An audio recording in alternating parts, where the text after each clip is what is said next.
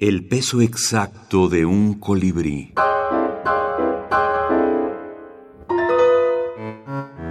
Quetanaba Gómez. Hadas ebrias. Mala suerte. Resuelto a poner en marcha su plan, el gato dijo, parando las orejas, Amo, procúrame un par de botas, un saco y un sombrero con plumas haré a tu nombre regalos al rey. Luego veré que el ogro se convierta en ratón y me lo comeré para que su palacio sea tuyo.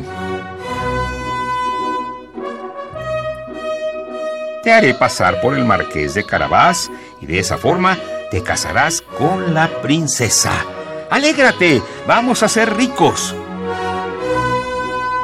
El hijo del molinero, acostumbrado a las malas rachas, apenas pudo sorprenderse de que su mascota hablara.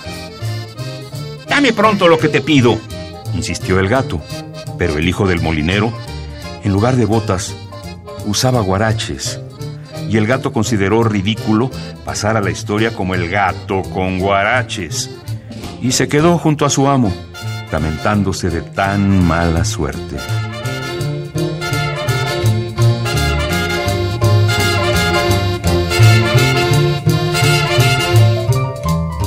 Quetanaba Gómez, Hadas Ebrias. Porque estudié, estuve en un taller literario con el maestro Valadez. Unos meses antes de que él muriera, en 94, estuve en un taller y él nos decía que debíamos, como escritores, jugar con lo que podría pasar. Nos decía, esta frase es la frase mágica. ¿Qué pasaría si?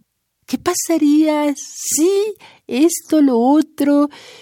Y, a mí se me ocurrió, ¿qué pasaría si Caperucita en vez de ser roja fuera blanca? Y escribir cuento, ¿no? Se llama cuestión de tonos. Y casi a través del qué pasaría que fue surgiendo este libro.